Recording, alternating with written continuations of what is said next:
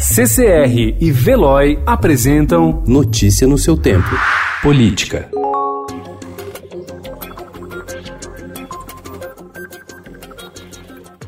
O presidente Jair Bolsonaro promete dar um cartão vermelho a ministros que usarem o cargo e as ações de suas pastas para se promover eleitoralmente. A declaração foi dada em entrevista exclusiva ao Estadão ontem, após cerimônia de 400 dias de seu governo no Palácio do Planalto.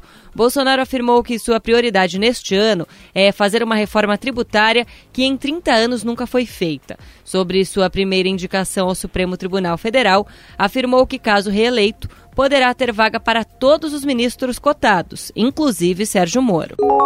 A proposta de emenda à Constituição apresentada pelo senador Lazier Martins, que pretende mudar o processo de escolha de ministros do STF, sofre resistência na Corte.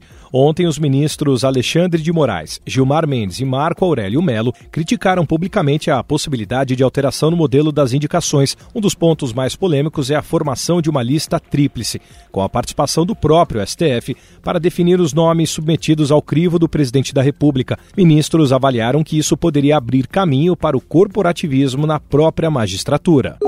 Após a advocacia do Senado recomendar o afastamento da senadora juíza Selma, que teve o mandato cassado pela Justiça Eleitoral, o presidente da Casa, Davi Alcolumbre, disse ontem que o caso será submetido a voto dos sete integrantes da mesa diretora do Senado. Se acontecer de a votação da mesa não seguir a decisão do Tribunal Superior Eleitoral, será o primeiro fato concreto em relação a isso, afirmou Davi Alcolumbre. Neste caso, técnicos do Senado terão de ser consultados para avaliar os próximos passos. Alcolumbre disse que a mesa não vai entrar nas minúcias do processo.